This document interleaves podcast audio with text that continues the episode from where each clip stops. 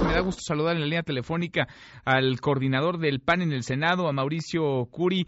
Mauricio, senador, ¿cómo te va? Muy buenas tardes. Manuel, ¿cómo te va? Muy buenas tardes para ti, para tu amplísimo auditorio, como siempre un honor Al contrario, muchas gracias por contestarnos el teléfono. Pues eh, parece que del plato a la boca se les cayó la sopa en Morena, el presidente López Obrador. Veían ya aprobada prácticamente la reforma educativa. Lo habíamos conversado incluso unas horas antes con Martí Batres, el presidente de la mesa directiva, y un voto hizo la diferencia. Un voto les faltó. Están contentos, me imagino, en el PAN.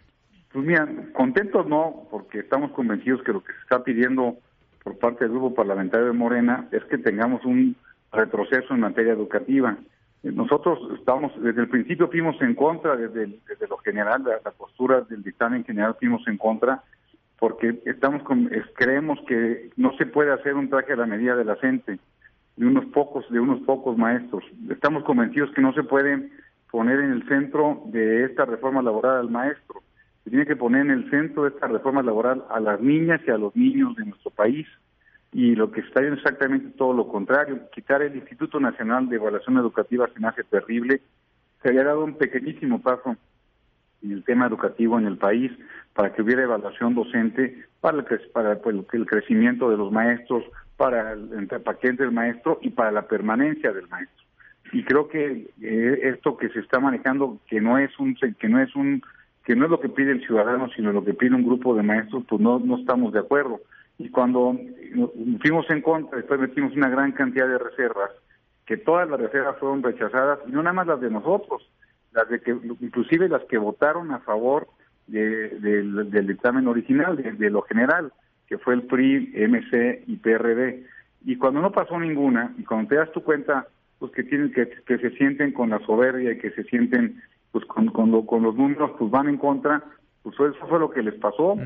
Cuando no eres generoso, cuando no te da, cuando no escuchas, mira Manuel, en el en el PAN hay excelentes talentos que pueden escuchar. Un Gustavo Madero, un Damián Cepeda, una Josefina Vázquez Mota, Lupita Murguía, Julen Reventería, Kenia López. Así somos 24 senadores. Eh, eh, Raúl Paz, Roberto Moyas, hay muchísimos senadores que saben y que conocen una gran cantidad de edad. Lupita Saldaña, que conoce que es maestra.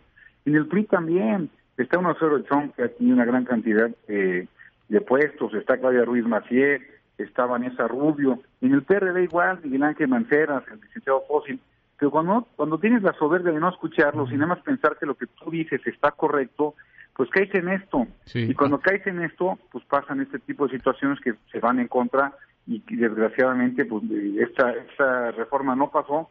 Y no pasó porque ellos no, no escucharon porque yo nosotros íbamos a ir en contra de todas formas. A lo mejor si hubieran escuchado al PRI, al PRD o, a MC con algunas reservas, quizá hubiera pasado la al reforma. al PAN por sí solo no le daba, ¿no? Para detener este esta aprobación, para no para que no obtuviera las dos terceras partes. Pero parece que en el Senado ese bloque opositor se va consolidando, ¿no? Sí, hay, hay un excelente puente de comunicación. No quiere decir que estemos en contra de todo. De hecho, hemos pasado casi el 90% de las de los dictámenes que, han, que ha habido en, consenso con todos los partidos.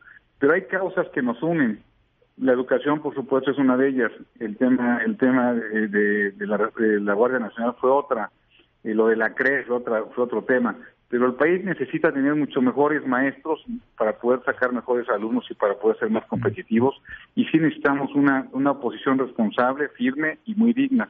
El PAN es la segunda fuerza más importante a nivel nacional. No solamente somos oposición, también gobernamos cerca de 35 millones de habitantes en el país y debemos ser un poder coadyuvante. Y lo que no se vale es que empecemos a seguir polarizando al país, que conservadores, que liberales. ¿Qué es un conservador? De entrada, que nos digan para ellos qué es un conservador. Yo entiendo que un conservador es aquel que busca sacar adelante su familia y sacar adelante sus negocios de forma individual lo cual está perfecto. que es un liberal? Yo lo que considero un liberal es aquel que busca que lo traten, que eh, tratar como a él le gustaría que lo traten.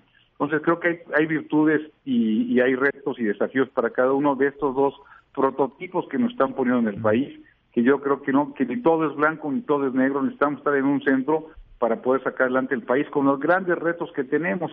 El país no ha crecido nada, decrecimos este, este, este, este trimestre, ha sido, ha sido el trimestre más violento de la historia del país, bajó el turismo en el país, no hay, no hay inversión privada, no hay inversión pública, eh, la corrupción sigue, sigue a todo lo que da más. Yo te puedo asegurar que es el peor inicio de corrupción en cualquier país, de, cualquier, de, la historia del país, empezando porque tiraron a la basura. Así, de plano, el peor de todos. Mira, mira Manuel, tiraron a la basura antes de empezar el, el, el, gobierno 300 mil millones de pesos a la basura por el aeropuerto. Y eso también es corrupción. El hecho de querer hacer una refinería en dos bocas allá en Tabasco sin ningún de, estudio técnico, cuando los estudios técnicos del INCO y todo dicen que están en el peor lugar, hay huracanes, sale muy caro, el mercado no está allá, eso también es corrupción. E, es decir, eh, eh, lo que están haciendo con estancias infantiles, de quitarles el apoyo, hay muchas formas de corrupción. Están, hay 374 mil millones de pesos que están entregando en este momento sin reglas de operación. Eso es corrupción. Lo que pasa es que se oye muy bonito ser, es muy, es muy fácil ser, ser, ser populista y muy complicado ser demócrata. Y aquí hay que decir las cosas como son. Mauricio, estoy platicando con el coordinador del PAN en el Senado, Mauricio Curi. En el fondo, pues obtienen un triunfo. Se detiene por ahora al menos esta reforma educativa que enterraba, decía las palabras del presidente López Obrador, la mal llamada reforma aprobada hace seis años en el sexenio de Enrique Peña Nieto. La forma, me llamaba la atención que gritaban tiempo, tiempo, tiempo. ¿Qué pasaba? Eh, estuvo bien. A ver, cuéntanos. son de esas mañas. Eh, tienes tres minutos para las votaciones. Y estábamos arriba como por diez votos para que no pasara la reforma. Entonces estuvieron haciendo tiempo, le hablaban a sus senadores, trataban de cabildear con otros senadores y bueno, lo más que llegaron hasta 81 votos. Necesitaban 82 votos para detenerla y se quedaron a uno. ¿Y cuánto tiempo dejaron abierto el tablero de minutos, como 20, 30 minutos. Ah, mira. Este, Mucho más de los tres, ¿no? Y, y, lo, y lo que nosotros creemos es que ellos pensaran que con 81 ya lo tenían. Entonces, inclusive hay una reserva que decía una de nuestras maestras, que, es senadora Lupita Saldaña, que decía que no era posible que quitaran español y matemáticas de primero y segundo grado. Y entonces ella les dijo, miren, por no estudiar matemáticas, vean lo que les pasó, porque ellos pensaban que ya tenían las dos terceras partes, pero no, estaban les, faltaba un voto para poderlo tener. Entonces, son de esas decisiones que no, me, por supuesto que no me, no me siento triunfador, porque yo creo que aquí debemos de salir más bien unidos para poder tener consenso en el país. En Ricardo, con Ricardo Morel hay una buena relación, espero que se siga construyendo.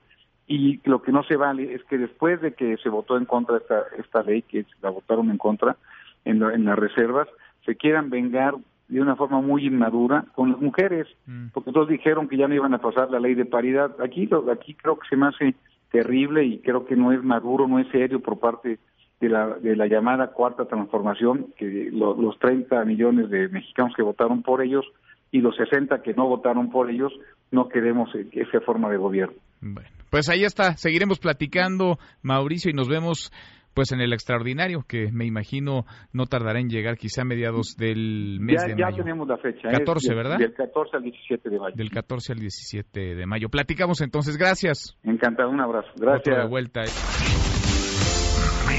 para todos.